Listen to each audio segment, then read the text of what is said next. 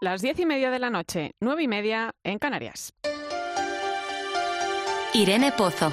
La linterna de la iglesia. Cope. Estar informado.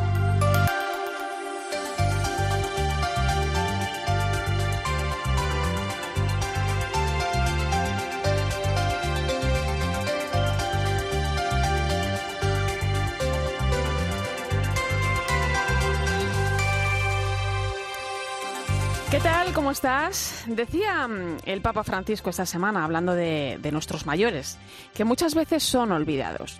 Y nos olvidamos de la riqueza de custodiar las raíces y de transmitir, decía el Santo Padre. La vejez es un don y los abuelos son ese anillo de unión entre generaciones capaces de transmitir la experiencia de vida y algo muy importante, la fe. Para ellos, eh, el Papa ha instituido un día especial, la Jornada Mundial de los Abuelos y los Ancianos, que se va a celebrar cada cuarto domingo de julio, cerca de la fiesta de San Joaquín y Santa Ana, los abuelos del Niño Jesús. Y, y después de, de, haber visto lo que ha pasado con los mayores eh, en esta pandemia, eh, por ejemplo, yo personalmente he escuchado voces de niños, de nietos, diciendo, ni siquiera me he podido despedir. Y aunque la fe, esa que con tanta entrega nos han transmitido los abuelos, ayuda, es cierto que hace falta caminar juntos, fraternalmente. Fraternidad, el gran desafío de nuestro siglo, como afirmó ayer el Papa en el encuentro virtual celebrado en Abu Dhabi con motivo de la primera Jornada Mundial de la Fraternidad Humana y donde pudimos comprobar dos años después de la firma junto al gran imán de Al-Azhar del documento sobre la fraternidad humana cómo la amistad, el respeto, la unión, la admiración que se tienen el uno al otro es ejemplo de todo lo que se puede conseguir si remamos juntos en la misma dirección. Fraternidad sin condiciones, hermanos o enemigos. Fíjate en los premios que se entregaron durante este encuentro. Los galardonados fueron el secretario general de la ONU, Antonio Guterres, por sus constantes llamamientos, en especial en este último año, apelando a un alto el fuego global en todos los rincones del mundo para centrarse juntos en la verdadera lucha que era derrotar al COVID. Y una mujer llamada Latifa Ibziaten, marroquí de 60 años, que dedica su vida a luchar por la reconciliación y la paz después de haber perdido un hijo víctima de un ataque terrorista. Esto me ayudará de verdad en mi trabajo. Perdí un hijo, pero hoy me he acercado a muchos niños. Hoy puedo ser una segunda madre para muchos niños que he salvado. Sin duda, dos ejemplos de que en el mundo existen muchas personas que luchan por la paz, personas que creen en el perdón y en la reconciliación y que se saben hijos de un mismo padre, por lo tanto, hermanos. Y después de esta pequeña reflexión, te invito a que nos acompañes esta noche. Recibí un saludo de quien te habla, Irene Pozo.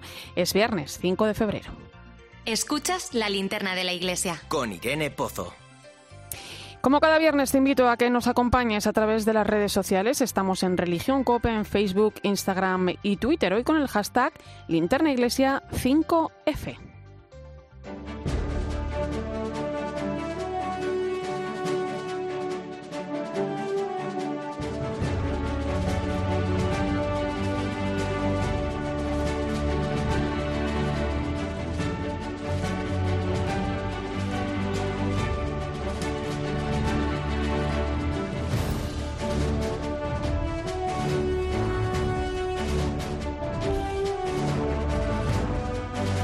Esta hora repasamos algunas de las claves de la actualidad de esta mm, semana. La Comisión Europea ha defendido el derecho de los padres a elegir la educación de sus hijos en función de sus convicciones, pero recuerda que es competencia de los Estados miembros velar por este derecho. El organismo europeo se ha pronunciado al respecto tras la denuncia presentada ante él por la plataforma Más Plurales, que aglutina a organizaciones de padres, colegios, alumnos y profesores de nuestro país y que ha recogido casi dos millones de firmas en contra de la ley CELA. El portavoz de Más Plurales, Jesús Muñoz de Priego, señalaba en el cascabel de 13 las razones por las que han llevado a Europa esta reclamación se producen vulneraciones de derechos reconocidos en el ámbito de la Unión Europea. Es decir, la Carta Europea de Derechos Fundamentales reconoce en el artículo 13.4 la libertad de creación de centro y también la libertad de los padres de elegir la educación de sus hijos de acuerdo con sus convicciones religiosas, filosóficas o pedagógicas. Luego ahí se está produciendo también una vulneración. Otro de los ámbitos en los que la nueva ley de educación, la ley CELA, colisiona con el derecho de los ciudadanos es en la elección de la clase de religión. La Conferencia Episcopal ha organizado un foro online de debate titulado Un diálogo entre todos y para todos que permita a la comunidad educativa reflexionar sobre cuáles son los puntos del currículo de religión católica que debe revisarse. Es una iniciativa que está inscrita en el Pacto Global por la Educación que ha propuesto el Papa Francisco y posteriormente, durante la semana, se abrirá un espacio online de participación para que todos los protagonistas de la enseñanza de religión puedan contribuir en el debate. Toda la información sobre cómo participar en este foro, que comenzará el 23 de febrero, está en la web de la Conferencia Episcopal www.conferenciaepiscopal.es.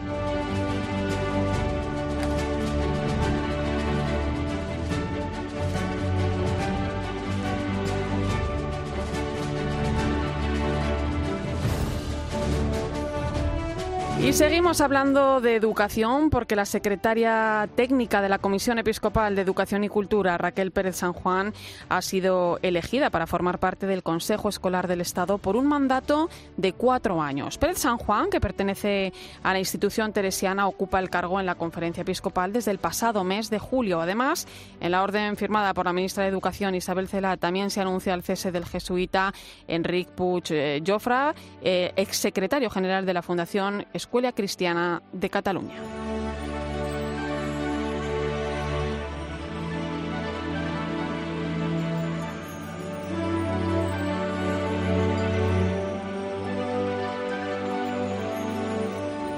Vamos con más asuntos. San Juan de Ávila ha sido incluido esta semana en el calendario romano por el Papa Francisco junto a otros dos santos y doctores de la Iglesia, el de Garda de Bingen y Gregorio de Narek, así el apóstol de Andalucía, que es patrón del clero secular español desde 1946, pasa a ser honrado por toda la cristiandad. El obispo de Córdoba, Monseñor Demetrio Fernández, mostraba su alegría por la decisión del Papa.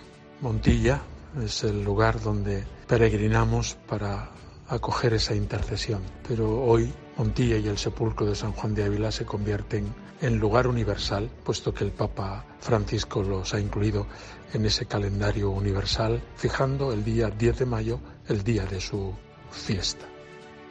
Y el próximo lunes, 8 de febrero, la Iglesia celebra el Día Mundial de Oración y Reflexión contra la Trata de Personas, una jornada que el Papa convoca desde el año 2015, en el día en que se recuerda la memoria litúrgica de Santa Josefina Vaquita, religiosa sudanesa que padeció durante su vida los sufrimientos de la esclavitud.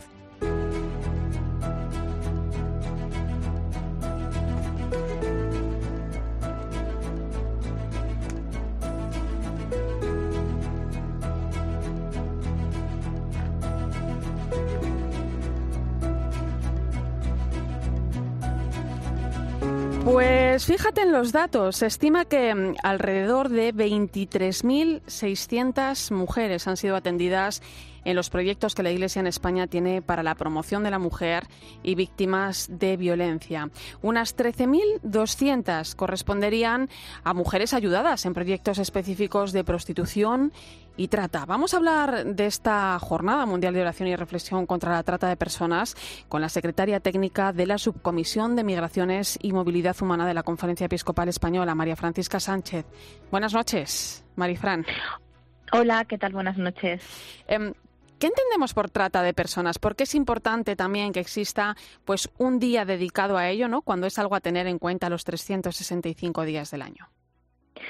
Bueno, la trata de personas eh, debe decir en primer lugar que es un delito y es un delito tipificado en el Código Penal y sobre todo pues atenta eh, contra la dignidad de la persona y vulnera sus derechos fundamentales. Este, la definición de trata se contempla por primera vez en, en el año 2000 por parte de, la, de Naciones Unidas y en, consiste pues en la captación de personas, el traslado y la recepción en lugares de destino con fines de explotación. La peculiaridad es que la captación se suele realizar normalmente pues mediante amenazas, coacción, engaños, falsas promesas, abuso de poder y los fines de explotación son diversos. La más común, la más corriente es la explotación sexual, pero hay otro, otros tipos de explotación, en el trabajo forzoso, en matrimonios forzados, mendicidad, comisión de delitos, etcétera. Y es importante, bueno, pues es importante que, el día 8 se recuerde especialmente, pues porque es, mm, el Papa nos convoca a toda la Iglesia a estar unidos en oración y reflexión eh, sobre este delito, que no es algo aislado, es un problema. Y es eh un problema social y de todos. Sí, sí. Eh, el lema de este año se centra, bueno, es economía sin trata de, de personas. ¿Qué nos quiere decir? ¿Qué nos viene a decir? Bueno, este lema está, tiene mucha relación, obviamente, con la científica del Papa Fratelli Tutti.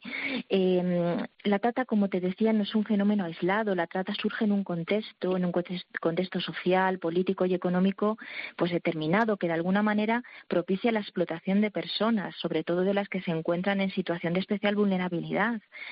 Este mensaje, en realidad, nos está cuestionando sobre nuestro modo de vivir y nos invita a incidir, pues eso, para que la vida política y económica la persona se sitúe en el centro, eh, caminemos hacia siempre mirando el bien común, eh, cuidando la casa común, poniendo a la persona en el centro, eh, teniendo como valores la inclusión, frente a la exclusión, el compartir frente al competir, em, eh, pues bueno, el, también eh, multiplicar frente a dividir, ¿no? Que son como las características de la economía global en la que en la que nos movemos, ¿no? El Papa Francisco no cesa de decir que, que esta economía, que este mercado globalizado está totalmente deshumanizado y una manifestación de esta deshumanización es la trata de personas. Marifran, imagino mm, que, a pesar de todas las restricciones existentes, ¿no? Eh, bueno, pues habrá actos convocados y, formas de participar en esta jornada. De hecho, creo que hay un maratón en los cinco continentes. Sí, el lunes, eh, desde las 10 de la mañana hasta las 5 de la tarde, es un maratón en el que vamos a participar también desde España y es bueno una oración constante. A lo largo de esas horas. A la una y media va a intervenir el Papa Francisco con su mensaje. Y bueno, todo lo que estamos organizando es online, obviamente, eh, a nivel nacional, también el día 8 a las 7 de la tarde eh, vamos a transmitir una vigilia en directo, pero aún así, en la medida que, que las restricciones lo han permitido, se están organizando cosas de forma presencial. También otra de las cosas que hacemos es la preparación de los materiales para la jornada. Eh, preparamos una revista eh, con materiales que invitan a la oración, que, motivan la reflexión, porque se trata no solo de orar, sino también de reflexionar.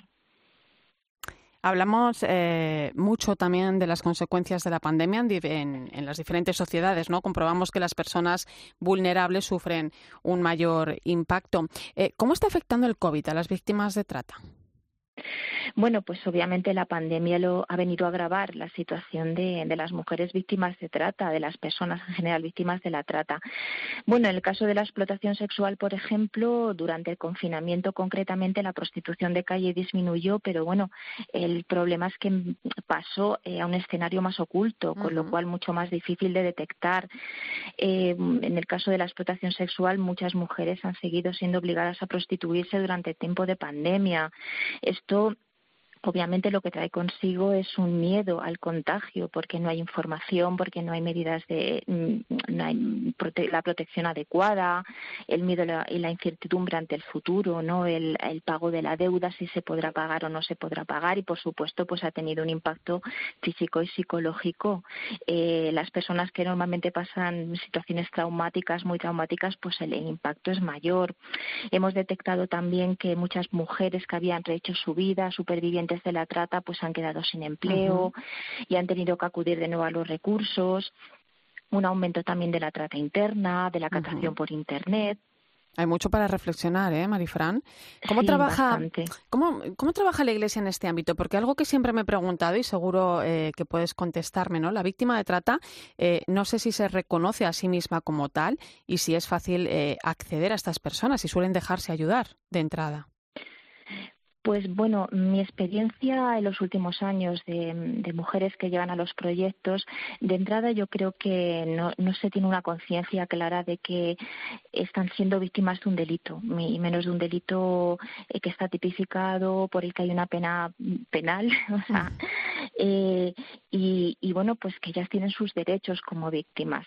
Eh, muchas proceden de países eh, pues donde la vulneración de derechos es algo habitual donde hay una gran desigualdad de género, donde la violencia está muy normalizada.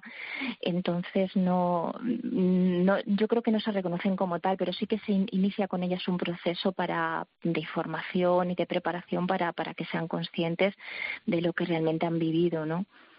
Pues... Y bueno, pues la Iglesia, bueno, pues sobre todo eh, tiene a través de las congregaciones de Carita muchos proyectos de, atención, de acompañamiento en los procesos y se hace una labor y un trabajo integral con, con todas las víctimas de la trata. Em, ahora vamos a escuchar uno de esos testimonios de, una mujer acompañada por la Iglesia. Te quiero dar las gracias, María Francisca Sánchez, Mari Fran, secretaria técnica de la Subcomisión de Migraciones y Movilidad Humana de la Conferencia Episcopal. Nos unimos a esta jornada dando gracias también por la labor que se realiza desde la Iglesia. Un fuerte abrazo. Muchas gracias. Y quiero que escuches algo ahora, porque el vídeo del Papa para este mes de febrero lanza un contundente mensaje contra los diferentes tipos de violencia hacia las mujeres y pide rezar por las víctimas para que sean protegidas por la sociedad y escuchadas por todos. Los testimonios de las víctimas que se atreven a romper su silencio son un grito de socorro que no podemos ignorar. No podemos mirar para otro lado. Y uno de esos testimonios de los que habla el Papa es alguien que ha vivido en primera persona los efectos de la trata. Actualmente es acompañada desde Villa Teresita una pequeña fraternidad de mujeres llamadas a amar y ayudar a Jesucristo en el cuidado de víctimas de trata. Para preservar su identidad vamos a utilizar un nombre ficticio y vamos también a distorsionar su voz. Ana, buenas noches. Buenas noches. Ana, eh, ¿cuál es tu experiencia en el mundo de la trata? ¿Eres africana? Cuéntame cómo llegas hasta aquí. Bueno, yo soy de africana y de África, de Nigeria hasta aquí, llegó de, bueno, hasta Marruecos, es con el pie, con el coche, y coge el coche hasta un punto, bueno, y cuando llega allí, coge otro coche hasta llegamos a Marruecos. Es como a pie, a pie, cada, bueno, cada un puto cuando llega a un pueblo, un sitio, se cambia por otro coche. Y entre otro hasta llegamos a Marruecos. Desde Marruecos y tenemos que cruzar la valla para entrar a, su, a Sulta. Bueno, desde Sulta y, y cruzamos hasta España. ¿Cómo recuerdas ese momento, Ana? Bueno, lo recuerdo muy mal. Es algo que no desearía una enemigo ni mucho menos una amiga pasar por eso, porque estábamos los cuatro que salió de, de allí, cuatro chicas y dos murió a camino. Y gracias a Dios y, consiguió los dos, los dos, la otra chica y yo. Y llegamos hasta España. Bueno, desde allí cada uno a su lado. Cuando llegas a España, ¿cómo, cómo vives estos los primeros años? Bueno, cuando llegué a España y tenemos que vivir con el, el, chulo que te trae, que te aquí, ese mafia, lo que le llamo aquí. Y tú tienes que salir cada noche a buscar la vida. Bueno, porque ella me ha dicho que tengo que pagar. Cuando, desde el principio en África no me ha dicho que voy a pagar tanto, pero llegamos a Morocco me ha dicho que voy a pagar 45 mil dólares. Madre mía. Y cuando yo llego aquí en España y tengo que salir toda la noche, intentar buscarme la vida y cómo puedo pagar. Ana, tú, tú ya has pasado esas primeras fases, estás en, eh, bueno, desde que llegas a España y, empiezas a recuperarte, ¿no? Esas primeras fases de recuperación. Em, ¿Es importante tomar conciencia para ayudar a otras personas? Claro, claro. Para, porque cuando llegó aquí con el Villa Teresita, bueno, todo, cuando yo paso por todo eso, pensaba que, bueno, que no va a parar nunca, que voy a seguir así que, bueno, y odiaba a mí misma por todo lo que yo ha pasado y por recuerdo todo lo que me pasé. Y bueno, y no quiero que, que una amiga ni mucho menos una hermana, hasta que conoció a Villa Teresita. Que ahora que somos como mi familia, que no solo como mi familia, tengo madre allí, hermana y todos allí, que la quiero mucho como una familia. Bueno, ella me ha apoyado con todo. Ahora yo estoy bautizada, soy católica, sí. y mi hija también está bautizada y ahora vivimos feliz y tranquilamente. ¿Llegaste a tener miedo, Ana? Claro, muchísimo miedo. ¿Y ahora ese miedo se convierte en esperanza? Sí, se convierte en esperanza y bueno, alegría, esperanza. Ahora me ahora yo estoy luchando y tengo mucho ganas de seguir, porque con el apoyo de apoyo de Villa Teresita y tengo muchas ganas de hacer muchísimas cosas más. Ana, ¿qué le dirías a las chicas o, a las personas ¿no? que puedan estar escuchando en este momento y que se encuentren en una situación similar a la que tú has pasado? Porque me, imagino que dar el primer paso para salir no es fácil. No, no es fácil, ¿eh? de verdad. Bueno, si ellos están aquí, en España, escuchándome, y si ya entraba aquí, tiene eso gente que se llama chulo, y no tenía, no tiene por qué pagar, de verdad, ¿eh? que no, no vale la pena.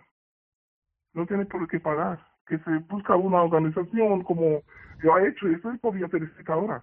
Que se busca alguien que le pueda ayudar, que le pueda sacar de todo ese lío, porque es un problema muy grande. Porque por estar con esta gente tú vas a seguir pagar, pagar, pagar, hasta que te mete problemas, hasta que muchas cosas te pasan.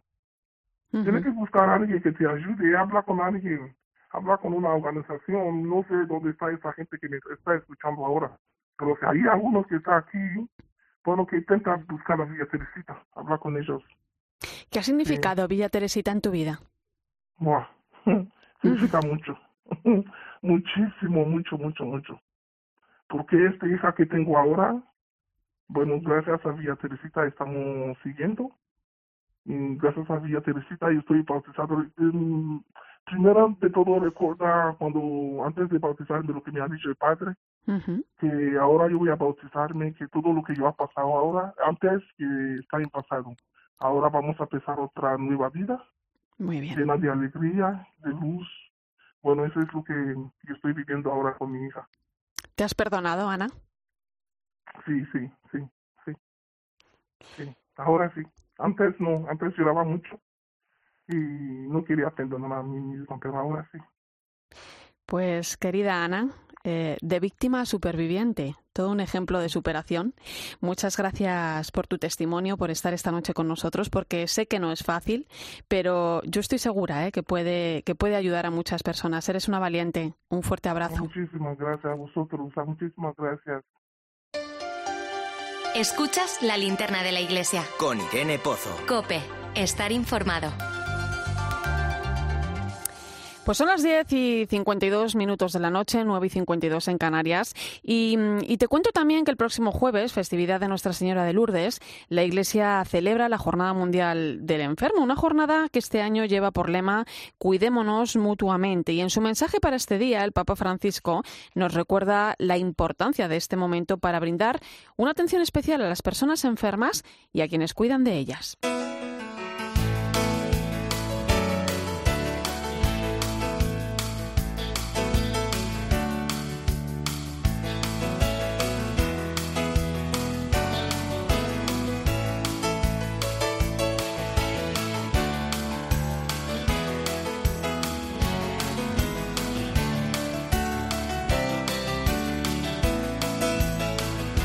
Bonito sería el mundo si nos cuidáramos un poco más los unos a los otros, ¿verdad? Pues eso es lo que viven cada día. Miles de personas que cuidan de los demás y también muchas personas enfermas, como por ejemplo Daniel Cazallas. Me llamo Dani, soy integrador social en el Hospital San Juan de Dios de Cienpozuelos. Dani trabaja en el Centro San Juan de Dios de Cienpozuelos, uno de los centros para la atención de la salud mental y las personas con discapacidad más grandes de Europa. Y Dani acude cada día a trabajar a este centro. Desayunamos, hacemos gimnasia, paseamos, tenemos diferentes grupos de estimulación cognitiva, de arte y también desarrollamos los cuidados básicos de enfermería, ya sean curas, control de constantes, de todos nuestros residentes.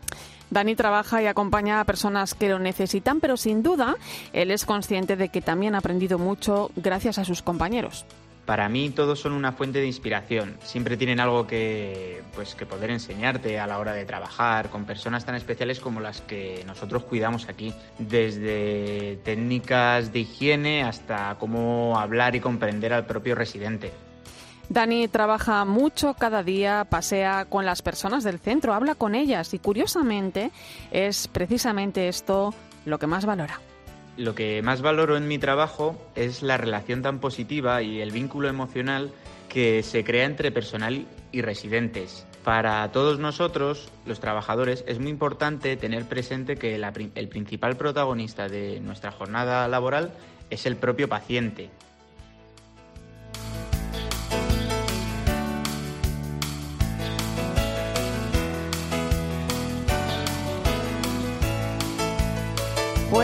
llegan algunos mensajes a través de las redes sociales sobre la Jornada Mundial del Enfermo. Nos dice Pablo que es importante, y más en este tiempo, recordar a todas las personas que están enfermas, nos necesitan y necesitan de nuestra oración. O Miriam, siempre me gusta que se diga persona enferma. A veces se nos olvida que detrás del sufrimiento hay personas como nosotros. Y Luxi, que nos cuenta cuánto nos enseñan los que sufren y especialmente los enfermos. Ellos son la salvación del mundo, nos muestran lo verdaderamente importante.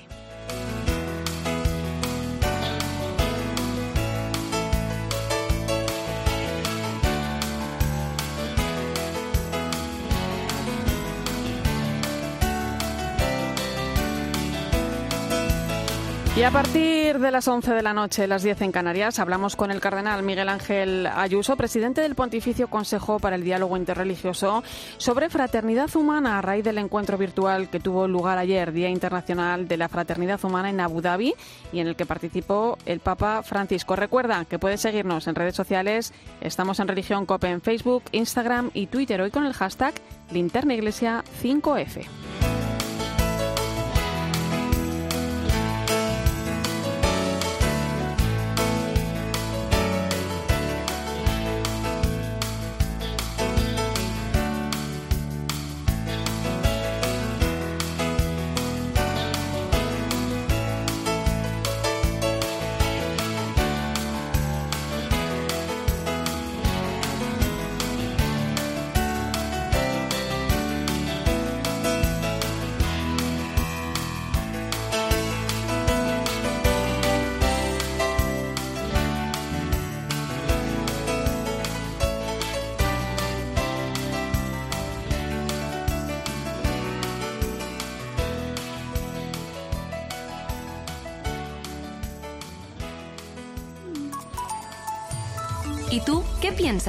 Escribe a Irene Pozo en Twitter en arroba religión-cope y en nuestro muro de Facebook Religión Cope. ¿Te apetece pasar un buen rato? Situaciones extremas donde le ha dejado un coche, yo no sé, a John, porque... A las 10 de la mañana en la radio no encontrarás nada mejor que la divertida mirada de Carlos Herrera y John Uriarte en la hora de los fósforos. Íbamos a una fiesta de disfraces y dije, "Va, vamos a ir ya disfrazados desde aquí con el escarabajo, porque además era de hippies el disfraz, entonces dije, es muy ad hoc. Lo estoy viendo. Imaginaros con esa pinta que se te para el coche y todos los que pasaban diciendo, ¡eh! ¡Buen rollo! De lunes a viernes, de 6 a 1 del mediodía, el mejor entretenimiento lo escuchas en Herrera en Cope. Este anuncio terminará en 20 segundos, pero el hambre de millones de personas no acabará nunca si no nos ayudas. Contágiate de solidaridad para acabar con la mayor pandemia que sufre el planeta, el hambre. Porque hay contagios necesarios que no transmiten ninguna enfermedad y salvan vidas. Ayúdanos. Entra en manosunidas.org y colabora. Da like a los comedores y a los roperos sociales. Da like a ayudar a las familias en riesgo de exclusión y a todo lo que tu parroquia hace por los demás. Si te gusta su labor, apóyala con un donativo en donoamiiglesia.es y como siempre, ella se encargará de hacérselo llegar a los que más lo necesitan. Con el Santander, llenemos el barrio de likes. Escuchas la linterna de la iglesia. Y recuerda, la mejor experiencia y el mejor sonido solo los encuentras en cope.es y en la aplicación móvil. Descárgatela. Regístrate en versus.es. Menuda paginaza con auténticas cuotazas. ¡Let's go! Apuesta desde el móvil y si ganas, cobra al instante y en metálico en nuestros locales. En Versus es así de fácil. Pim, pam, pum. Versus. No team, no dream. Si juegas, juega con responsabilidad. Mayores de 18 años. ¿Te han contado que es imposible ahorrar en tu seguro de moto? Una mutuera siempre paga menos. Métetelo en la cabeza. Vente a la mutua con tu seguro de moto y te bajamos su precio, sea cual sea. Llama al 900-555-555. 900-555-555. Mutueros, bienvenidos. Condiciones en mutua.es.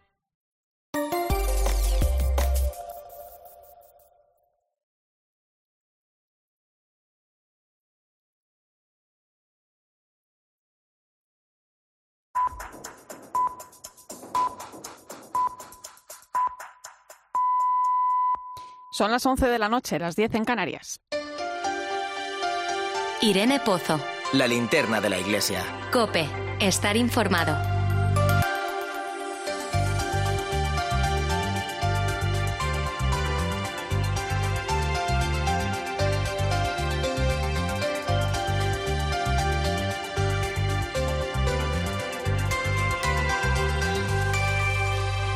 Escuchas Cope, la linterna de la iglesia y como cada viernes, hasta ahora viajamos hasta el Vaticano con nuestra corresponsal Eva Fernández. Buenas noches.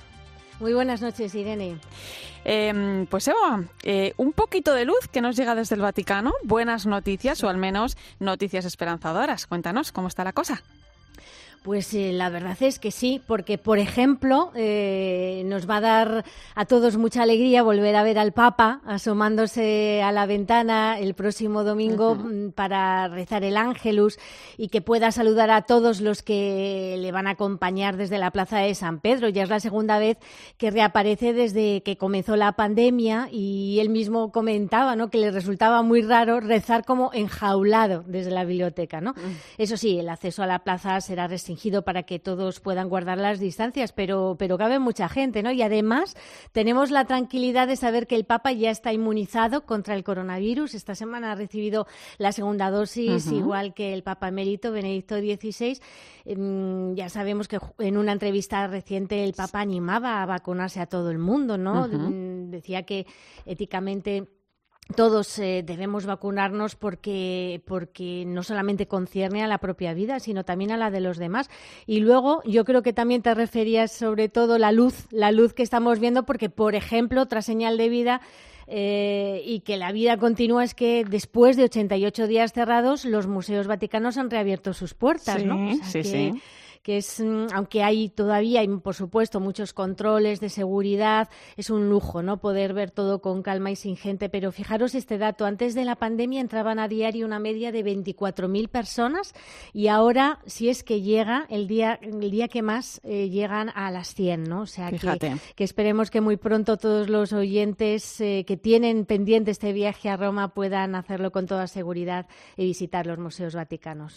Bueno, pequeñas cositas, pero que traen mucha esperanza, ¿eh? Como lo que Sí, pasó ayer, que el Papa participó en la primera Jornada Internacional de la Fraternidad Humana. Lo hizo en un encuentro virtual que se celebró en, en Abu Dhabi junto a otras personalidades como el gran imán de Al-Azhar o el secretario general de las Naciones Unidas. Pero aquí nos preguntamos, Eva, ¿por qué una jornada como esta?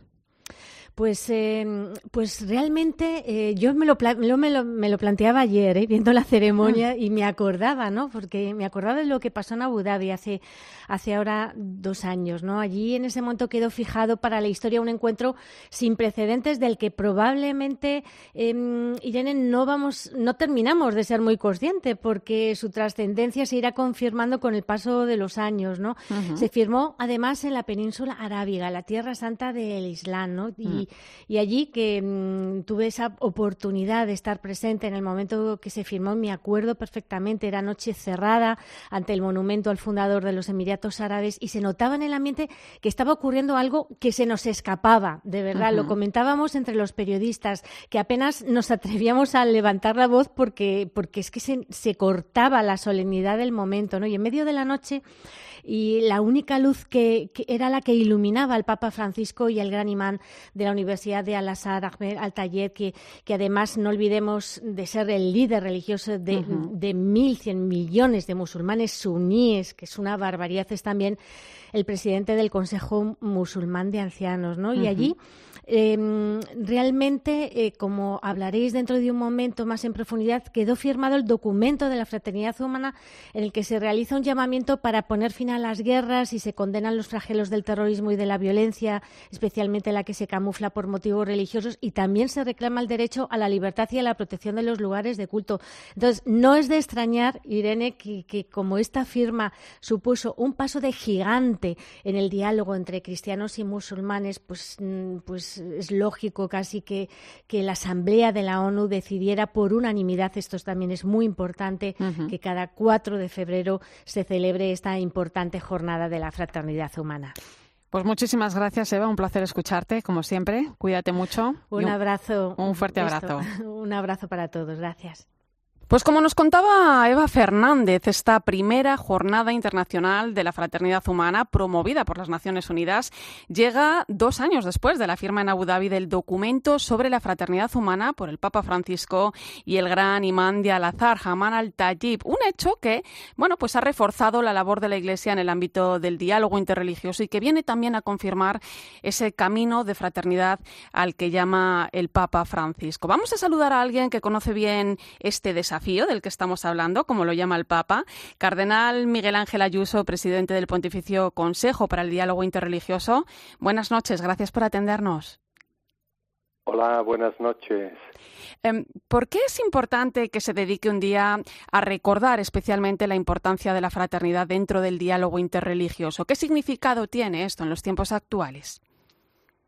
Bueno, celebrar la primera jornada internacional de la fraternidad humana instituida por la ONU expresa la esperanza de que ante una situación en la que el mundo se enfrenta a una crisis sin precedentes causada, entre otras cosas, y sobre todo por la enfermedad del coronavirus, se busque una respuesta global basada en la unidad, la solidaridad y en una renovada cooperación multilateral. La invitación es, pues, a poner todo el empeño para que conscientes de que no nos salvamos solos, se, prueba, se pueda promover el diálogo interreligioso intercultural.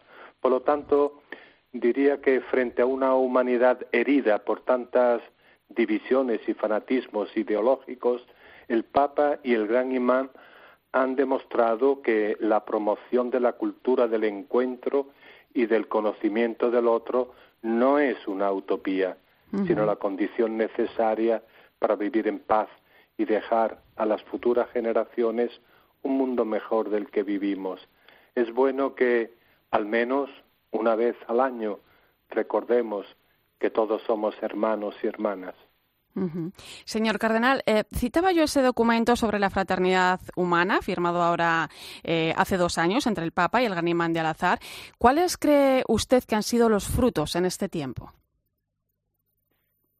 Con la firma de la declaración se ha creado un espacio de apertura, de sinceridad, de colaboración, en el cual se podrán disolver con prudencia y discernimiento los numerosos nudos restantes. De hecho, como nos dice frecuentemente Papa Francisco, se ha construido un puente porque el documento sobre la fraternidad es una exhortación a mirar con misericordia la vida de los demás, a tener compasión por los pobres, a trabajar juntos por el bien de nuestra casa común, que es la creación. Por lo tanto, es necesario, sin duda, intensificar una fructuosa cooperación con los creyentes de las otras tradiciones religiosas sobre asuntos de común interés con vistas al bien de la familia humana y de nuestra casa común. Creo mm, poder afirmar que durante los próximos años, a pesar de las dificultades, la Iglesia y el mundo se comprometerán más en responder al gran desafío que es el diálogo interreligioso. Em, Ese es, entre otras cosas, el requisito para que las distintas religiones, cada una con su propio equipaje religioso y humano, contribuya a establecer la paz, que es un bien indispensable para todos y un anhelo de cada ser humano. En todos estos años se ha avanzado mucho, pero todavía queda evidentemente mucho por hacer y aún hoy estamos llamados a reconocer, conservar y hacer progresar todos los valores espirituales, morales y socioculturales que se encuentran en las religiones. Em, con motivo de, esta jornada que se ha celebrado, eh, se ha celebrado un evento virtual desde Abu Dhabi, precisamente, donde ha participado el Papa Francisco junto a otras eh, personalidades como el Gran Imán de Al-Azhar, eh, el secretario también de general de las Naciones Unidas. Ha sido un acto donde, bueno, pues se respiraba ese ser hermanos, ¿no? Ese ir todos en la misma barca, ¿no? Que escuchamos del Papa Francisco durante aquella oración especial que realizó en este tiempo de pandemia. ¿Cómo se ha vivido el encuentro en el Vaticano? Bueno, mm, ante todo, mm, permítanme públicamente dar las gracias a Papa Francisco por el impulso que está dando al diálogo interreligioso. El diálogo entre personas de diferentes religiones está realmente en el centro de sus reflexiones y acciones.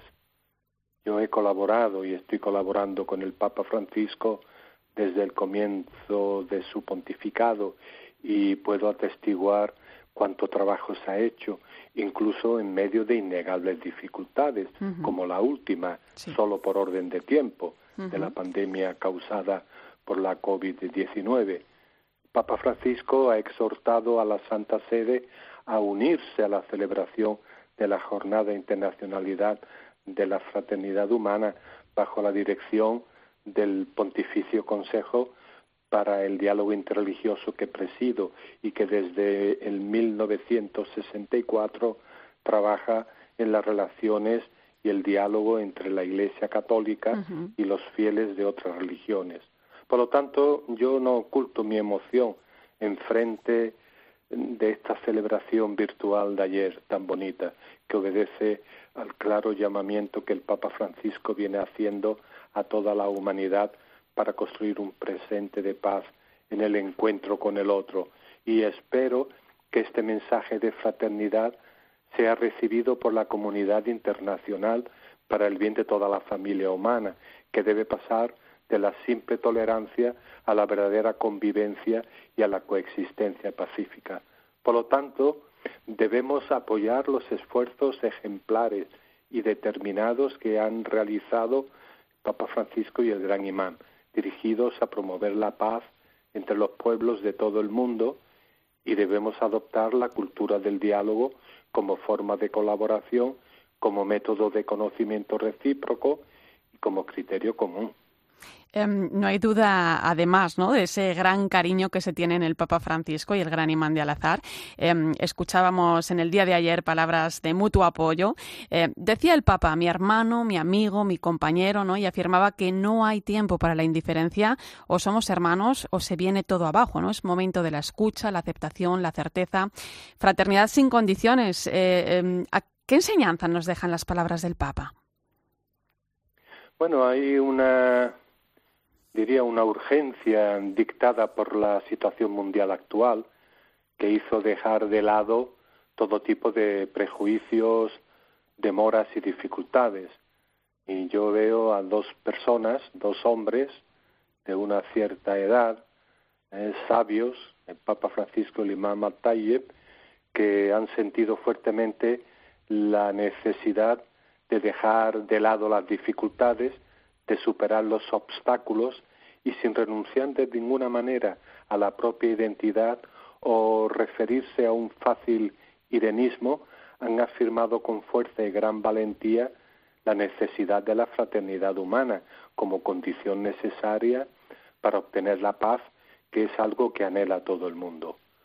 Así pues, diría que, bueno, que una convivencia fraterna basada en la educación y la justicia, un desarrollo humano construido sobre la inclusión acogedora y sobre los derechos de todos, estas son semillas de paz que las religiones están llamadas a hacer brotar, evidentemente.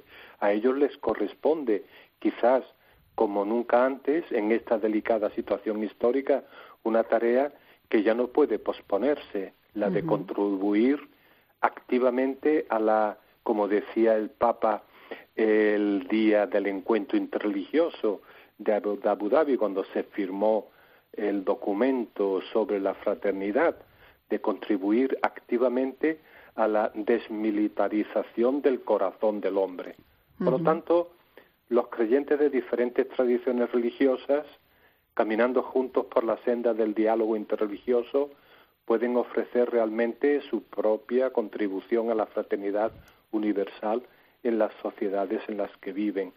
Recordemos que Dios es el creador de todo y de todos, por lo que somos todos miembros de una misma familia y debemos reconocernos como tal.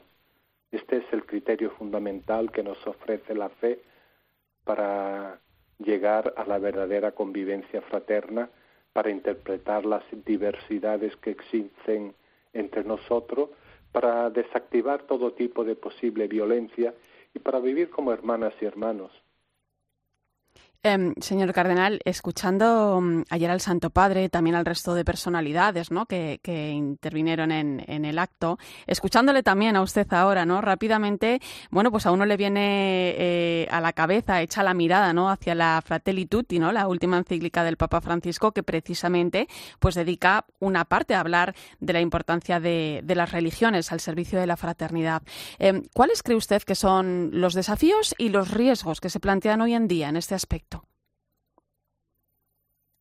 Si, bueno, si, si el documento sobre la fraternidad humana por la paz mundial y la convivencia común representó un hito en el camino del diálogo interreligioso, como ya he dicho, la nueva encíclica Fratelli Tutti, cuyo capítulo octavo, como sabemos, está dedicado a las religiones al servicio de la fraternidad en el mundo, desde una mirada clarividente y misericordiosa, nos exhorta a pisar un terreno común ligado a una antigua verdad que puede sonar nueva en el mundo que nos rodea, a menudo atrofiado por el egoísmo, que es la fraternidad humana. Eh, se ha convertido en algo, lo que es normal, se ha convertido en algo extraordinario. Por lo tanto, el Papa Francisco nos exhorta en Fratelli Tutti a construir una sociedad fraterna que promueva la educación para el diálogo con el fin de derrotar, como él dice, el virus del, individualismo radical, permitir que todos den lo mejor de sí mismos, subrayando también que el derecho a vivir con dignidad no puede ser negado a nadie y como los derechos no tienen fronteras, nadie puede quedar excluido independientemente de donde haya nacido. Y es precisamente la fraternidad humana la que permitirá a cada uno hacer que este mundo deshumanizado, en el que la cultura de la indiferencia y la codicia caracterizan las relaciones entre los seres humanos, sea capaz de vivir una solidaridad nueva y, universal. Por lo tanto, mm, como me preguntaba, le respondería que debemos trabajar a nivel de educación, del diálogo en la vida cotidiana, de acercarse y acompañarse de las personas de distintas confesiones religiosas y junto con las personas de buena voluntad, para que en este periodo oscuro en el cual vive sumergida la humanidad a causa mm, de la COVID-19, que podamos sentir este valor de compartir una única humanidad, donde se rechace todo tipo de violencia y para que en este escenario una, una nueva generación pueda crecer en el espíritu de la fraternidad humana que, presupone eh, permanecer fuertemente enraizados en la propia identidad, pero al mismo tiempo aventurándonos para conocer al otro, para que con la sinceridad de nuestras intenciones sepamos colaborar mm, a construir un mundo nuevo, que sea más pacífico, que sea más solidario, que sea más fraterno. Y como ha dicho el Santo Padre, eh, es el momento, ayer, no lo dijo ayer, que es el momento de la certeza que un mundo sin hermanos es un mundo de enemigos. Correcto. Y lo quiso subrayar diciendo, no podemos decir o hermanos o no hermanos. Y el Papa dijo, digámoslo bien, o hermanos o enemigos. Por eso quisiera recordar que el mensaje del Papa ayer en su videoconferencia de, en Abu Dhabi, mm, recordar que la, la fraternidad es el desafío de este siglo XXI, es un gran desafío para la humanidad. Cardenal Miguel Ángel Ayuso, presidente del Pontificio Consejo para el Diálogo Interreligioso. Ha sido un placer escucharle. Le agradezco este tiempo con nosotros. Hasta pronto. Buenas noches, gracias. Irene Pozo. La linterna de la iglesia. Cope. Estar informado. Pues son las 11 y 19 minutos de la noche, una hora menos en Canarias. Entramos rápidamente en tiempo de tertulia y me acompañan el director de publicaciones claretianas, Fernando Prado. Buenas noches. Muy buenas noches. Y la directora del Máster Universitario de Doctrina Social de la Iglesia de la Universidad Pontificia de Salamanca, Teresa Comte. Bienvenida. Gracias, Irene. Buenas noches. Eh, Teresa, escuchábamos al cardenal Miguel Ángel Ayuso valorando esa jornada internacional de fraternidad humana donde ha participado el Papa. Eh, ¿Crees que hay necesidad de amistad social, de paz social y y hacia dónde debemos caminar, bien para que no se rompa, eh, bien para conseguir avanzar ¿no? hacia la fraternidad. Sí, bueno, a la primera pregunta sí. Quiero decir, además es una de las cuestiones clave en, la doctrina social de la Iglesia, ¿no?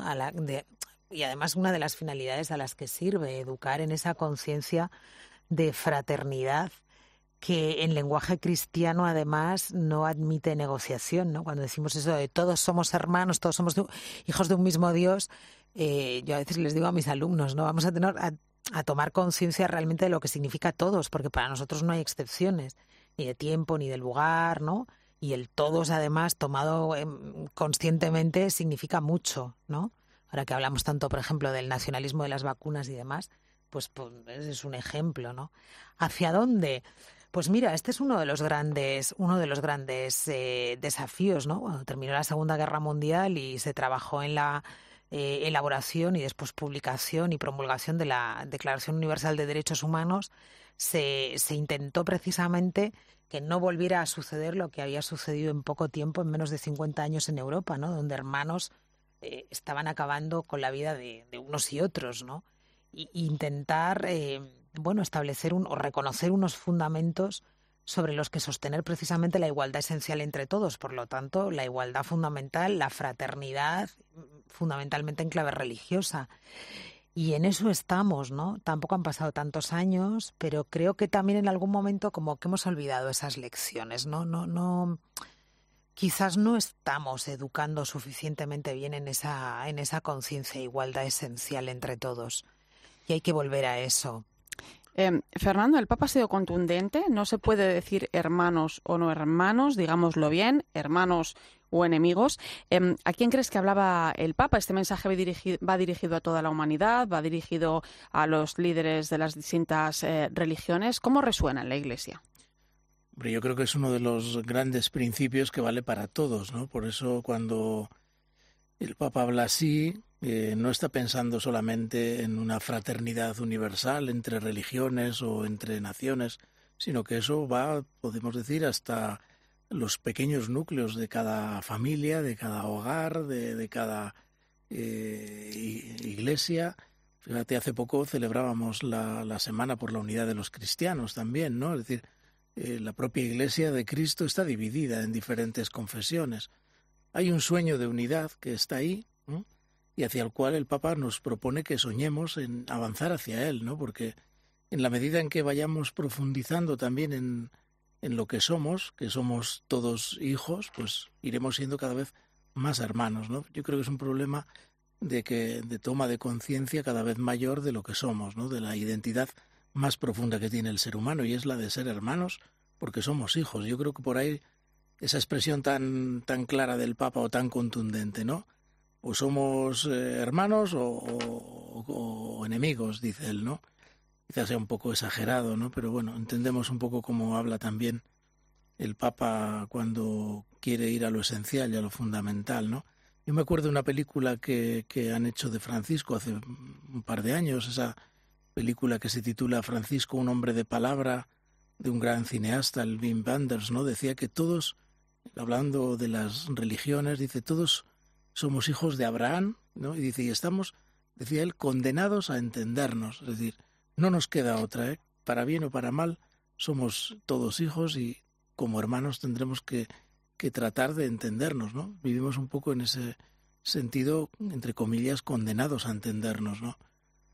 Y bueno, pues yo creo que por ahí va un poco la. ¿Cómo vivisteis ayer, mm. ayer el acto? Muy brevemente, hoy tenemos poquito tiempo, pero esa relación, eh, creo que el Papa ¿no? y el gran imán de Alazar nos están dando un gran ejemplo. Decía mi compañero, mi amigo, lo hablaba ahora con, con el cardenal, ¿no? Y, y no es una pantomima, es que es real. No, es que hay una preocupación grande, yo creo que en todas las religiones, de que no se puede eh, justificar la violencia en nombre de Dios, ¿no? Que es lo que ha sucedido tradicionalmente, ¿no? Entonces, bueno, pues eh, también en el cristianismo hemos tenido eso, ¿no? La Guerra Santa. Eh, bueno, pues en esa parada han estado también hasta hace poco muchas eh, ramas del Islam, ¿no? Entonces, la, gran llamada del, gran imán de Al-Azhar y, del Papa a vivir esa fraternidad en concreto y que se les vea que lo están viviendo, pues yo creo que es algo que nos abre la puerta a los demás a darnos cuenta de que las religiones, o sea, no se puede hablar en nombre de Dios de, de, vivir eh, separados, de vivir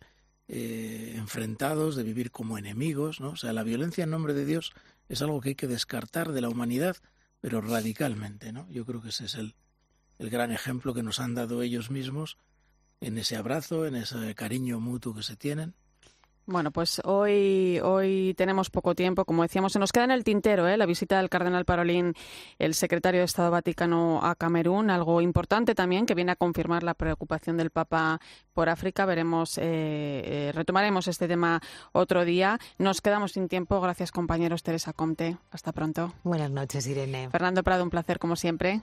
Buenas noches. Y no hay tiempo para más, pero hoy me quiero despedir con una frase de la encíclica Fratelli Tutti que el Papa recordaba eh, hoy en un tuit y que viene muy bien para reflexionar estos días. Dice así, hay un reconocimiento básico, esencial para caminar hacia la amistad social y la fraternidad universal, percibir cuánto vale un ser humano, cuánto vale una persona, siempre y en cualquier circunstancia. Gracias por mantener la linterna de la iglesia encendida. Te dejo con el partidazo de Cope y Joseba Larrañaga.